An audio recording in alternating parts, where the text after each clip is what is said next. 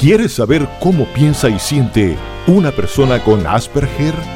Entonces, prepárate para escuchar historias de éxito de personas diagnosticadas con síndrome de Asperger, consejos de padres y especialistas, experiencias de vidas de personas con el diagnóstico y sus consejos. La Agenda TEA. Aquí encontrarás promoción de los eventos para tu crecimiento y aprendizaje sobre el autismo. Te dejamos en compañía de Marjorie Enríquez, presidente de la Fundación Asperger de Venezuela. Funda Asperger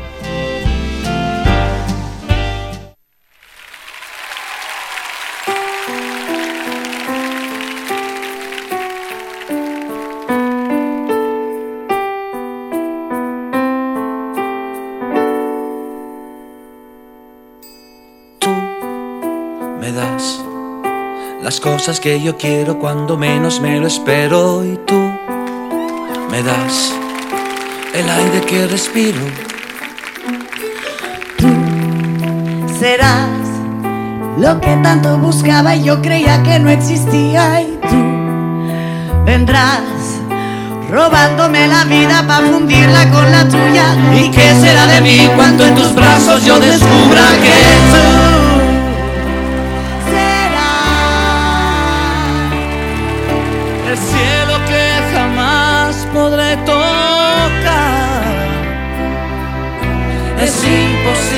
ya lo sé. Abrázame. Tú me das un golpe de energía cuando estoy sin batería y tú me das la vida en un instante. Serás la historia más bonita, la que nunca se te olvida y tú vendrás entregando tu vida para hacerte con la mía. ¿Y qué será de mí cuando en tus besos yo entendía que tú serás, serás el cielo que jamás podré tocar? Es imposible, ya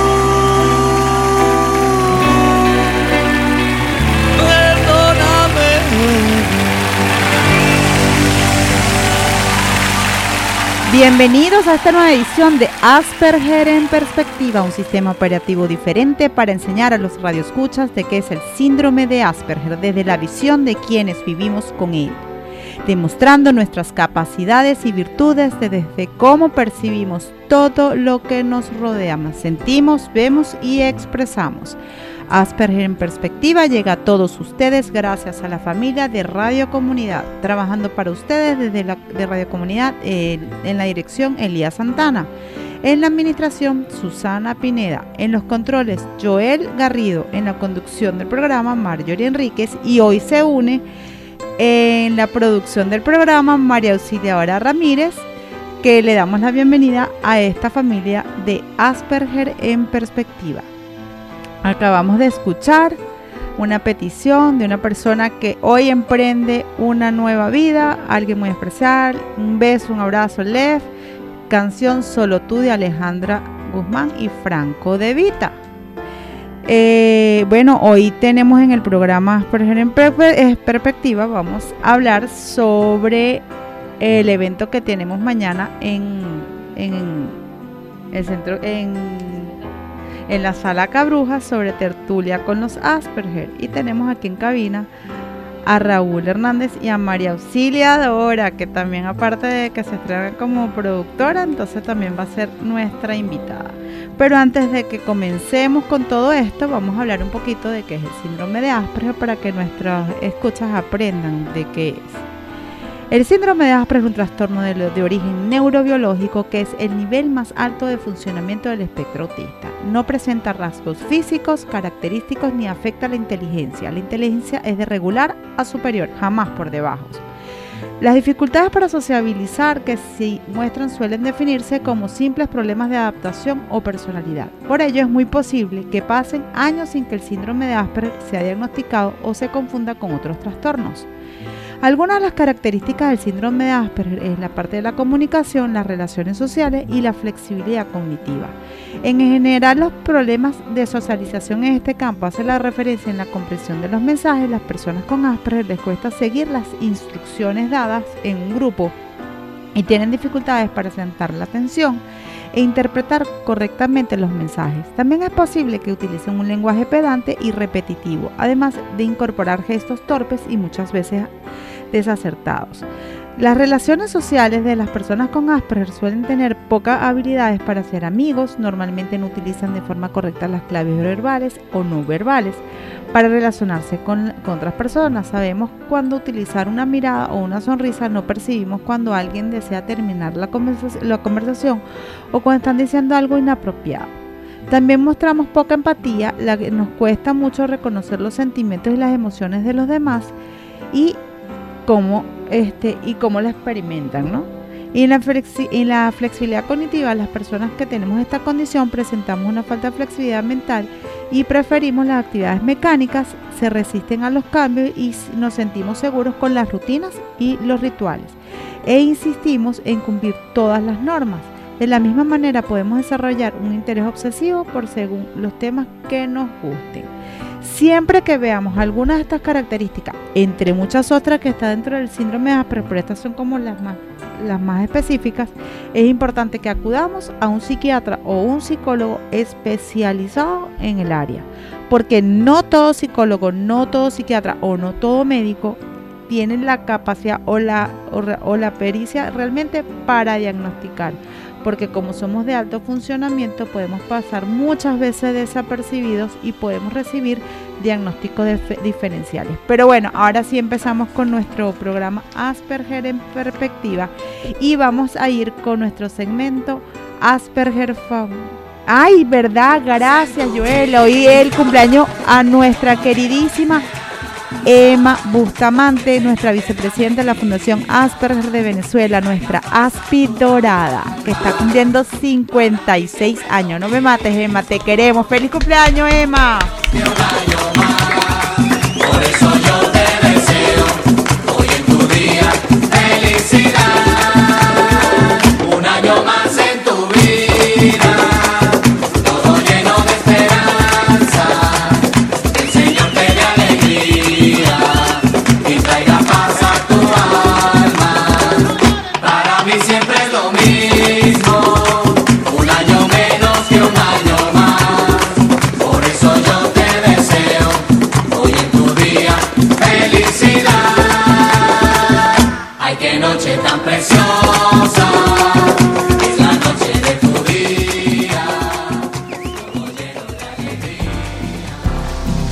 Asperger Famosos. Biografías de Aspis famosos. Tim Burton nació el 25 de agosto de 1958 en Burbank, California, en Estados Unidos. Director, guionista y productor estadounidense. Timothy William Burton es uno de los actores más originales de Hollywood actual, creando un universo propio marcado por la mitomanía, el reciclaje cultural y una imaginación desbordante, de notable impronta visual, con personales historias, muchas de ellas con rasgos de humor negro y significadas por el protagonismo principal del carácter inadaptados, antihéroes de falsa identificación con su autor. Tim Burton fue un niño diferente, retraído, con problemas para relacionarse con otros niños. Para huir de la rutina, se refugiaba en sus espléndidos dibujos o delante de la televisión, consumiendo cine de serie B y enamorándose de las películas de Vincent Price. Tras abandonar el instituto, el joven Burton se matricula en la California Institute of Arts, donde empieza a dar muestras de su descomunal talento lápiz en mano. Después de estudiar en la California Institute of Arts, Tim Burton comienza en Disney en los años 70, trabajando en la animación de varios dibujos animados. Después de esta experiencia, se inicia en la realización de dos cortometrajes, uno de animación, Bison y Winnie. En 1985, Tim Burton hizo su primer largometraje, La gran aventura de Pee-wee, que planta las bases de un mundo muy bizarro donde compiten los fantásticos y lo oscuro.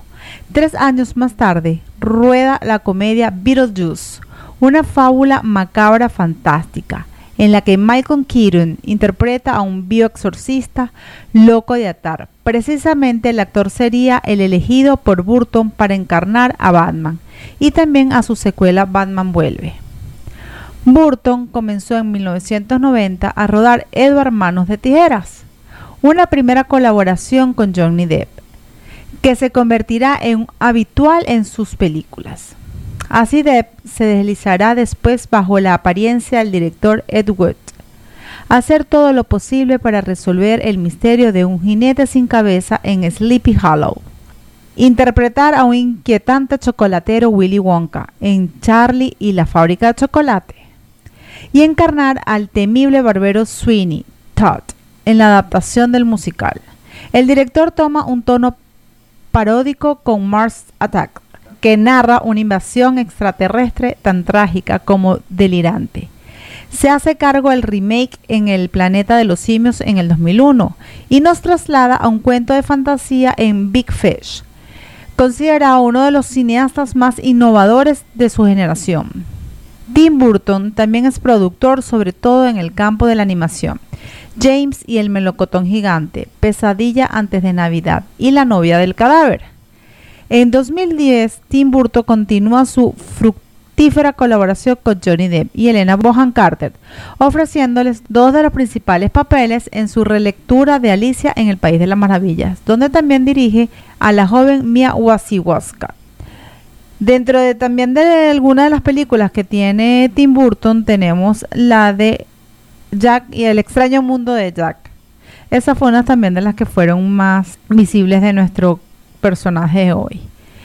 Podemos ver cómo una persona con la condición puede lograr a tener todo lo que se proponga.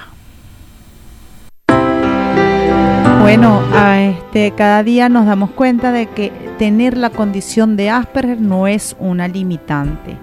De verdad que es este súper, súper esperanzador cuando escuchamos estos Asperger famosos de todo lo que han logrado. Pero aquí también tenemos dos Asperger que nos van a demostrar mañana en la sala Cabrujas de que todo lo que queremos lo podemos a Raúl Hernández y a María Auxiliadora Ramírez. Bienvenidos chicos, ¿cómo están? Muchas gracias. Bien, Espérate un poquito más.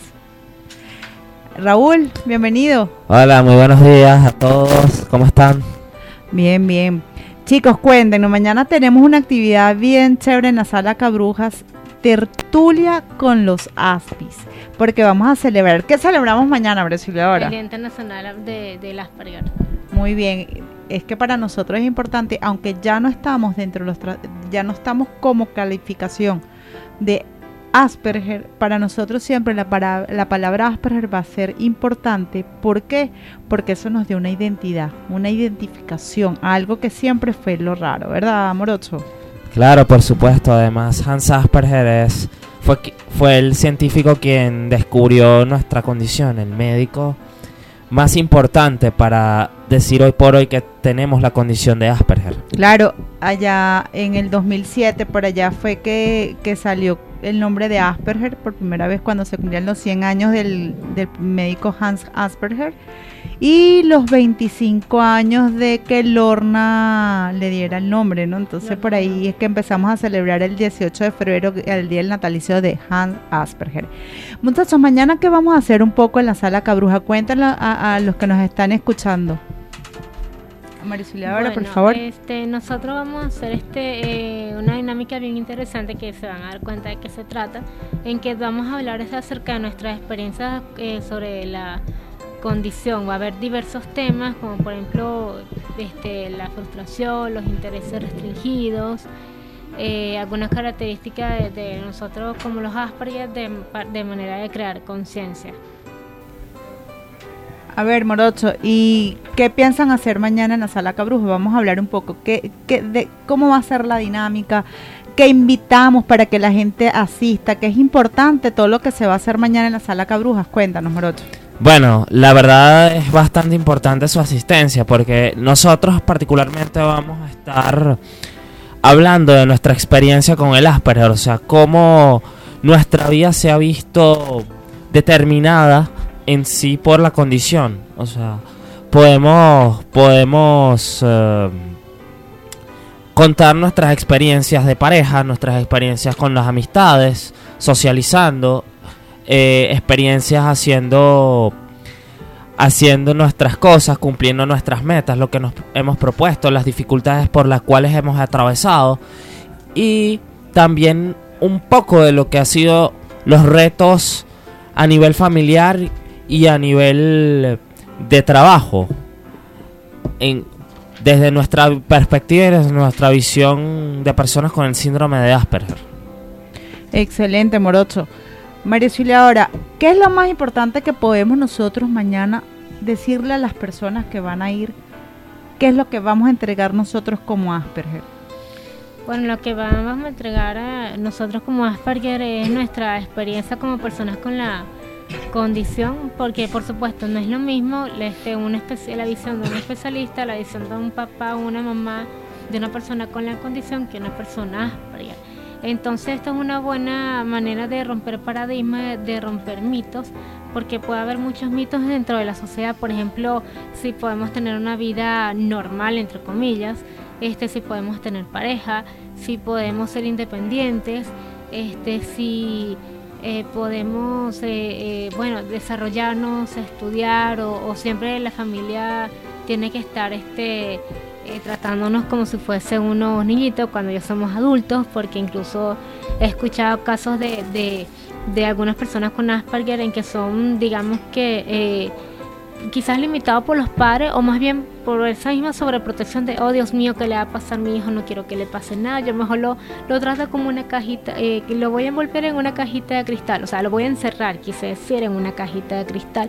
Y no es la idea. Entonces, es simplemente eh, este, motivar a los otros Asperger que sí se puede. Excelente, María Laura, porque es que nosotros lo que estamos buscando es sensibilizar, enseñar y a que la gente entienda desde cómo nosotros vivimos, ¿verdad? Así es.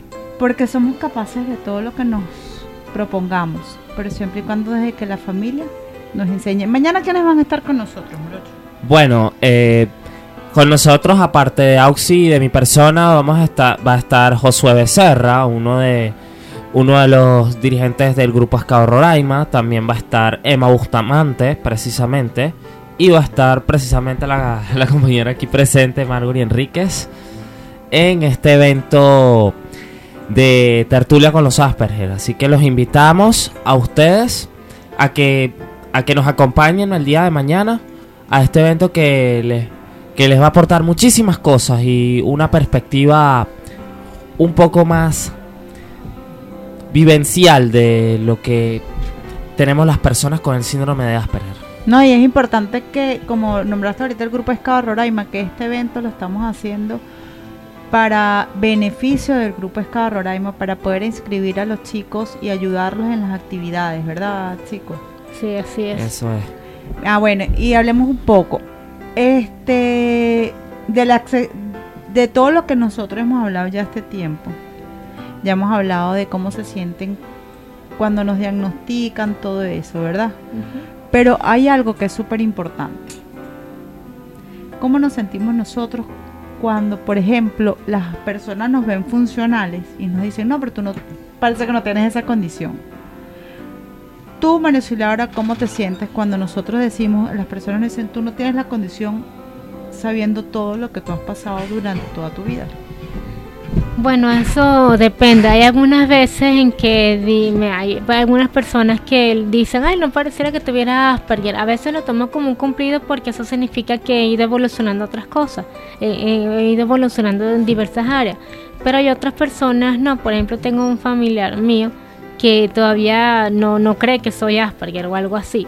Entonces, este, claro, porque además que es una es un como una condición bastante difícil de diagnosticar y somos quizás muchos somos demasiado funcionales que pareciera que no se notara, pero sí al momento de tratarnos con de tratarnos sí hay ciertas particularidades que nos hacen diferentes a los otros, a las personas regulares o neurotípicas, entonces es importante también crear conciencia, porque es muy importante que este, la, el Asperger no se ve, no es como el síndrome de Down, que hay unos rasgos muy, muy eh, típicos en que te das cuenta que es una persona Down, pero en cambio los Asperger, lo que sí he notado es que la gran mayor, muchos de los Asperger eh, aparentamos incluso más jóvenes que nuestra edad, por ejemplo, yo tengo 35 años y parezco 25, ¿no? Además que soy de baja estatura, que eso me favorece. Y sí, he notado que muchos aparentamos jóvenes, pero de, de, resto, este, de verdad, no hay una característica física como tal en que diga, mira, tú eres TEA. Exactamente, Maricila, ahora.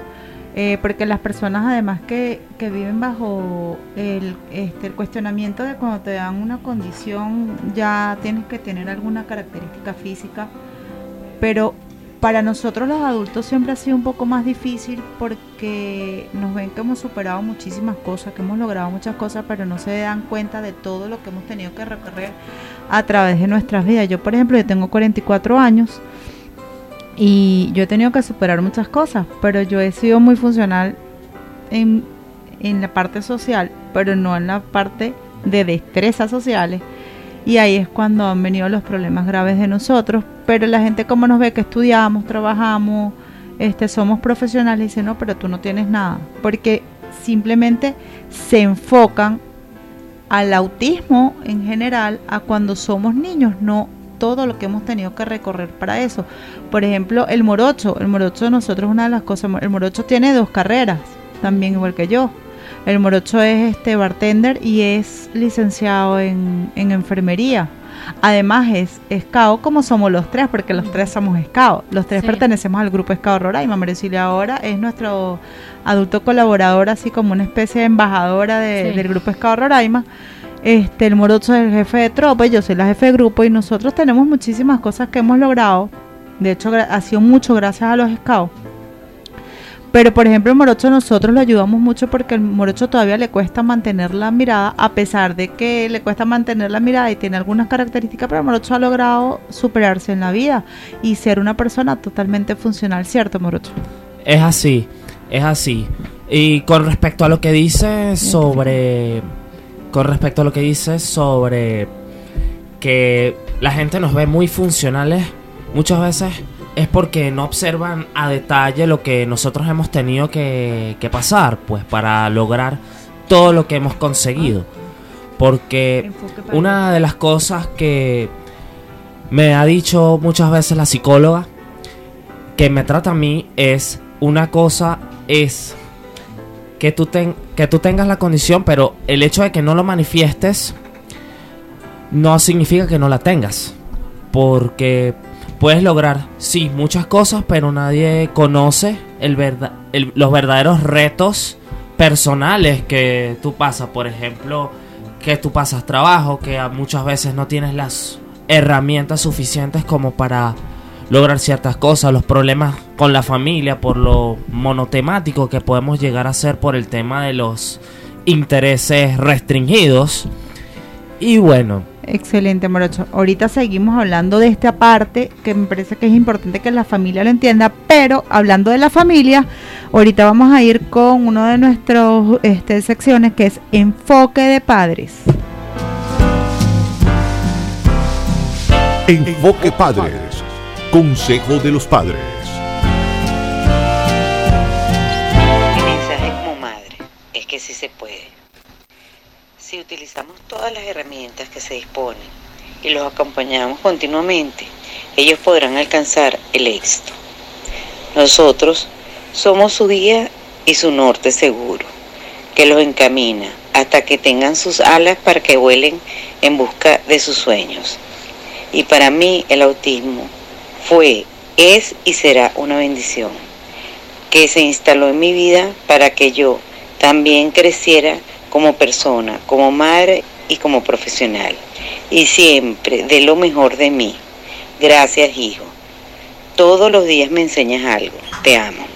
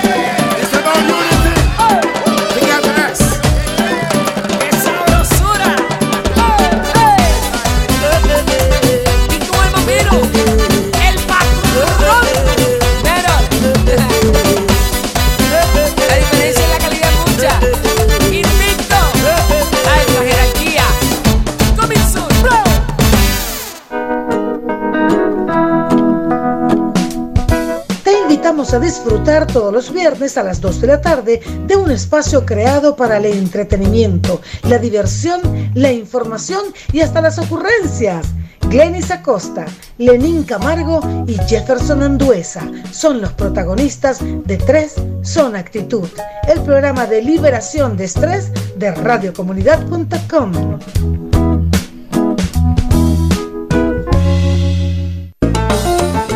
invitamos todos los viernes a las 10 de la noche a sintonizar esta fiesta caribeña, donde disfrutarás de una extensa variedad de canciones, además de rescatar los valores que mejoran nuestra convivencia, recordando grandes momentos y éxitos de las mejores orquestas y cantantes de nuestro Caribe, conducido por Wilmer Quesada, el profe de la salsa, todos los viernes por radiocomunidad.com.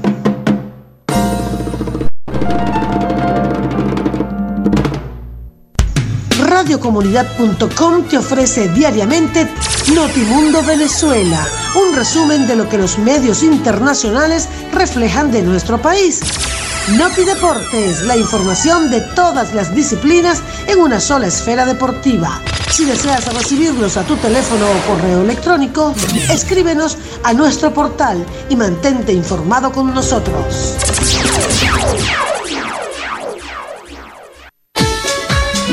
Sábados tienes la oportunidad de escuchar el especial de la semana de Qué Rico Show con el analista político Ricardo Ríos, quien a través de su humor nos informa del acontecer político y noticioso del país. Te esperamos por radiocomunidad.com. invitamos a escuchar todos los sábados Espacio Abierto, un encuentro con la información, el análisis y las opiniones de la Fundación Espacio Abierto por radiocomunidad.com.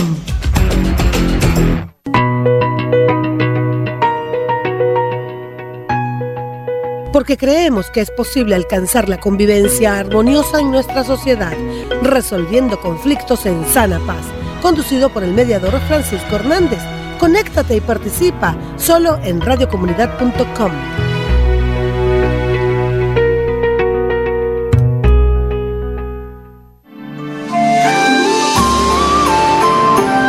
Hola, soy Marina Tirado, monja budista Zen. Te invito a escuchar mi programa en su nuevo horario. Hoy, exactamente ahora, un programa especializado en el mundo del budismo y todas sus ramas. Ahora los domingos a las 2 de la tarde por radiocomunidad.com.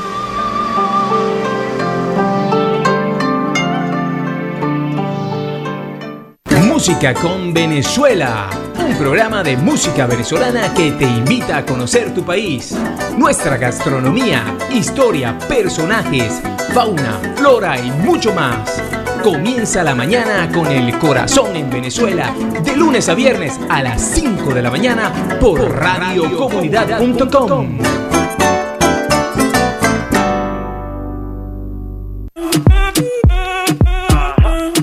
Voces Comunitarias, un programa enfocado en dar a conocer las experiencias de los líderes comunitarios en zonas populares y urbanizaciones.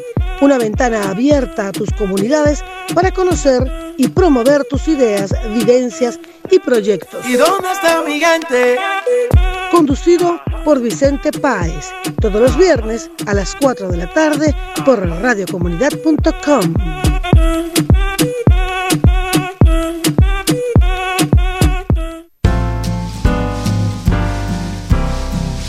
¿Qué dice el especialista?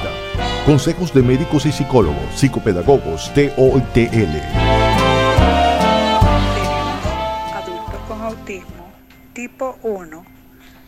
Síndrome de Asperger, que no han sido diagnosticados de adultos por la invisibilidad del autismo, por lo cual cuando reciben su diagnóstico comienzan a aceptarse y a comprender que muchas de las cosas que viven y sufren no son culpa de él, sino son culpa de la situación y llegan a tener una mejor calidad de vida. Bueno, bueno, esta es parte de nuestras secciones de Asperger en perspectiva. Tuvimos a la doctora Miriam Ortiz hablando sobre el consejo del especialista.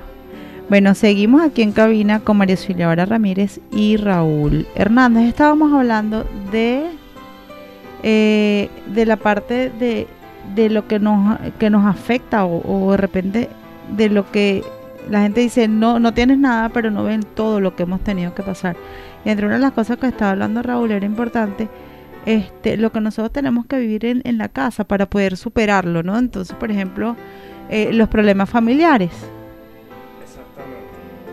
Los problemas familiares son debido a la incomprensión, a veces los padres se desesperan porque no saben qué hacer con ese con ese chico que está experimentando esa situación de que no sabe de qué más hablar.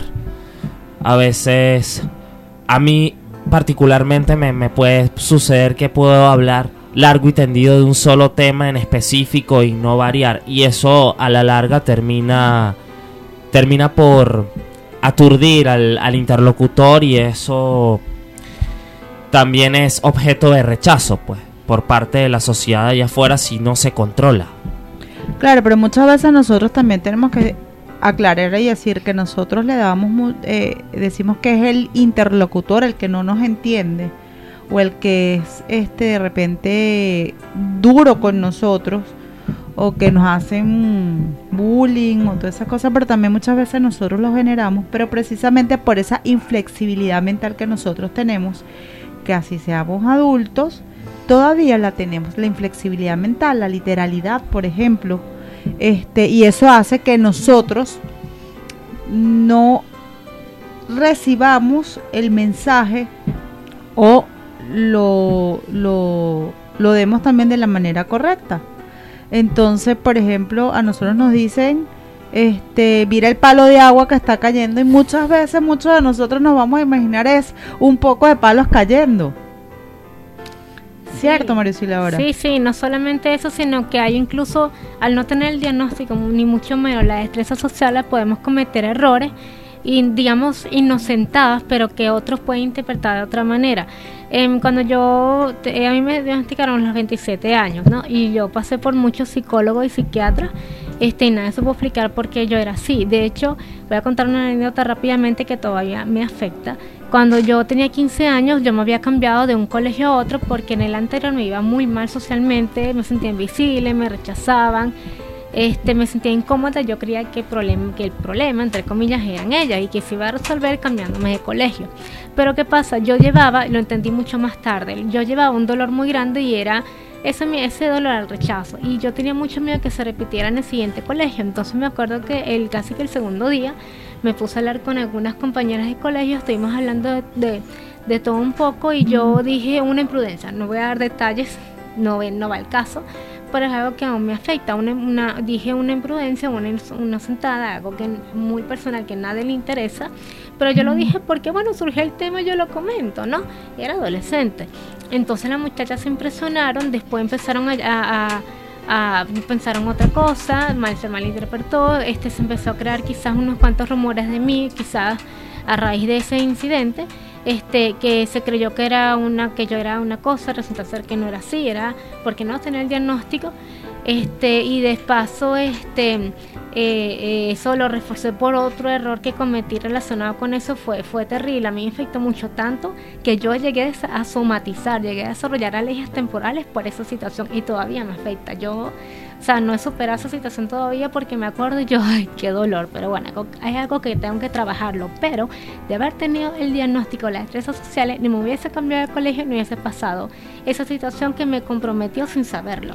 Claro, es importante lo que estás diciendo, Maricela, ahora, porque muchas veces los papás se enfocan más, por ejemplo, en la parte del colegio, a que nosotros tenemos un buen coeficiente intelectual, a que nosotros somos muy inteligentes, que nosotros tenemos buen índice académico, pero el problema de nosotros no es la parte académica, realmente en muchas cosas podemos fallar, pero el problema de nosotros realmente es social, el cómo nosotros mantener buenas relaciones con nuestro entorno, nuestros maestros, nuestros compañeros del salón. Entonces es cuando vienen los problemas.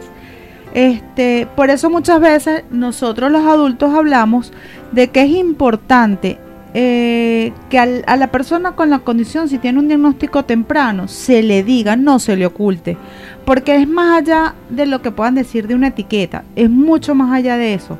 Es saber reconocernos y entendernos lo que somos, lo que tenemos, y ahí nos va a ayudar a mejorar. Porque nos ha pasado después que tenemos un diagnóstico de adultos, cuando empezamos a reconocernos, empezamos a mejorar y empezamos a buscar las ayudas adecuadas para poder superarlo. De hecho, nosotros tres acabamos de terminar ahora en diciembre el primer taller de destrezas sociales que nos da muchísimas herramientas. Noviembre. Entre, en noviembre. Entre ellos estuvo el Morocho, también para que este, lo vean por acá. Eh, Morocho, cuéntanos un poco de esa parte de lo que ha sido tener el diagnóstico pequeño, el saber que tienes el diagnóstico, pero lo que te ha hecho, a pesar de todo, el que no haber buscado de repente las herramientas desde muy pequeño y lo que ha sido para ti haber tenido, adquirido herramientas de destrezas sociales desde que tuvimos el taller. Bueno, eh, de verdad a mí me interesó muchísimo el conseguir eh, herramientas para poder lidiar con los retos del día a día que implica tener el diagnóstico de síndrome de Asperger. Si, si bien es cierto, yo tengo el diagnóstico desde muy pequeño, eh, todavía hubo cosas en mi vida que todavía me faltaban por, por desarrollar, pues, a nivel, a nivel personal. Y eso, a la larga, me está afectando a nivel laboral, me estuvo afectando a nivel social. Y de verdad eso también fue un bajón de autoestima porque de verdad eh, es como sentir eh, que no me adapto, que no encajo dentro de la sociedad. Entonces, eso fue mi motivación para poder seguir buscando las herramientas y mejorar día a día para, para mejorar el tema de lidiar con los retos del día a día. Ok, Morocho, te hago una pregunta. saludos, bandera azul, un abrazo. Este, por ahí una pregunta. ¿Tú tuviste problemas académicos o sociales?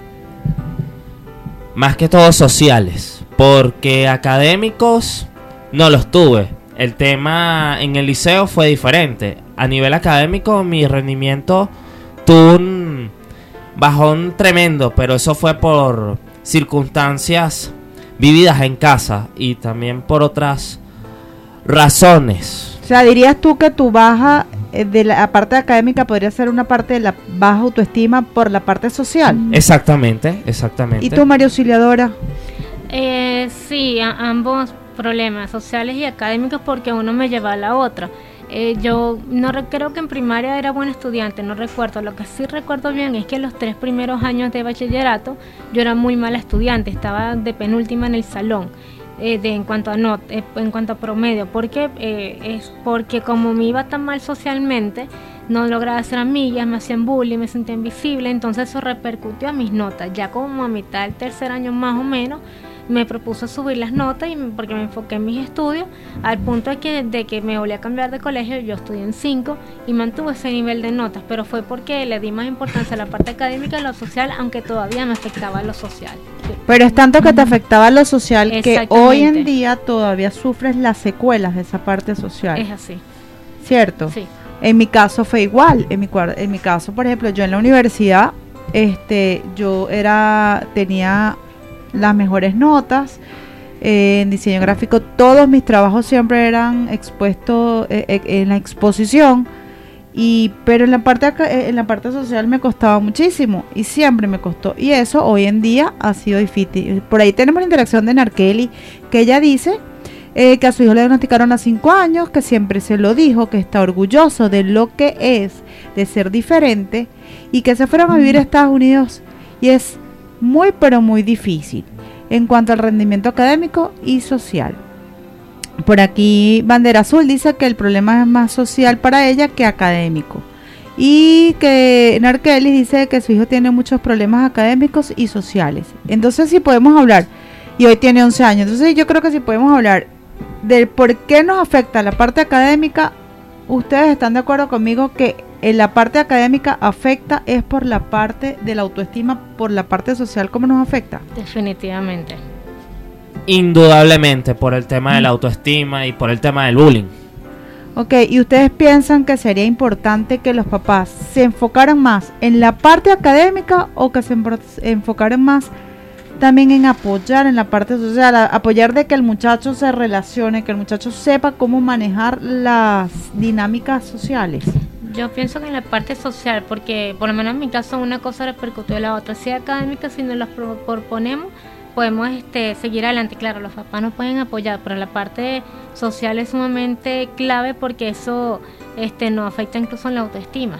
Exactamente. ¿Y tú, Morocho? Bueno, indudablemente yo diría que la parte social, porque de lo social deriva lo académico. Y porque si, porque en lo académico eh, no puedes tener un buen rendimiento si tú no tienes, si no te sientes bien contigo mismo, si no te sientes que, que como quien dice, estás incluido dentro de un grupo o te sientes menos que los demás. Ok, hay otra cosa importante que siempre hablamos de que la parte de la etiqueta, y eso tiene que ver mucho con lo que estamos hablando ahorita, que los papás le tienen miedo a, decirle al chico que tiene la, la, condición por la parte de la etiqueta. Para ustedes, decir tengo Asperger, ¿es una etiqueta o es este parte de la solución. Por lo menos para mí, yo no tengo Asperger, yo soy Asperger, algo que no me quito ni me pongo, nací y moriré con eso. Y para mí, para mí no es una etiqueta, para mí es sentirme orgullosa de lo que tengo porque empoderé mi condición para lograr todo lo que he logrado hoy en día. Eh, a ver tú, María Auxiliadora. No es una etiqueta, sino una identidad. Porque eso, este, porque eso este, nos hace diferente a, los demás y qué características que podemos potenciar y seguir adelante. Y es muy importante la, aceptación este, y para tanto de la persona como de la familia. Ok, Morocho, rápido y demos un mensaje para ir cerrando el programa.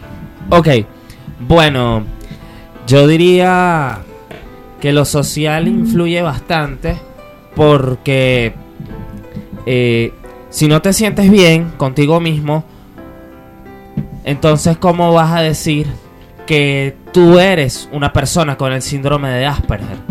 Porque va más allá de una etiqueta, va, es simplemente un rasgo de tu propia identidad. Ok, perfecto. Rápido, Mari, un mensaje.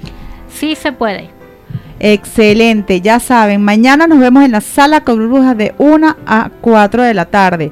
Vamos ahora a despedir el programa, los esperamos mañana, saludos a todos y recuerden, no es una etiqueta, es una bendición. Llegamos al final de nuestro programa, Asperger en perspectiva, los esperamos el próximo viernes y los dejamos ahora con muchos ruidos y pocas nueces. Y nuestro Aspitip para cerrar, feliz fin de semana.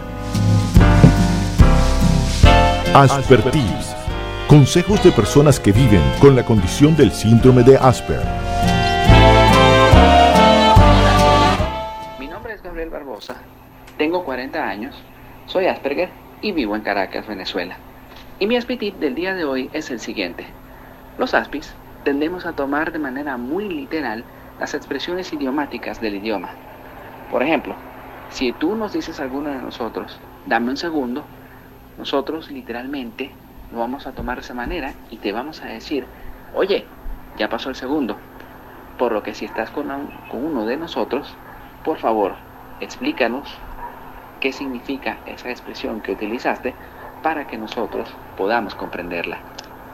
Oye, hazlo, vale la pena. Y así llegamos al final de tu programa, Asperger en perspectiva un sistema operativo diferente, con más información y segmentos para que conozcas el Asperger de quienes viven con esta condición. Te esperamos todos los viernes a las 9 de la mañana por radiocomunidad.com.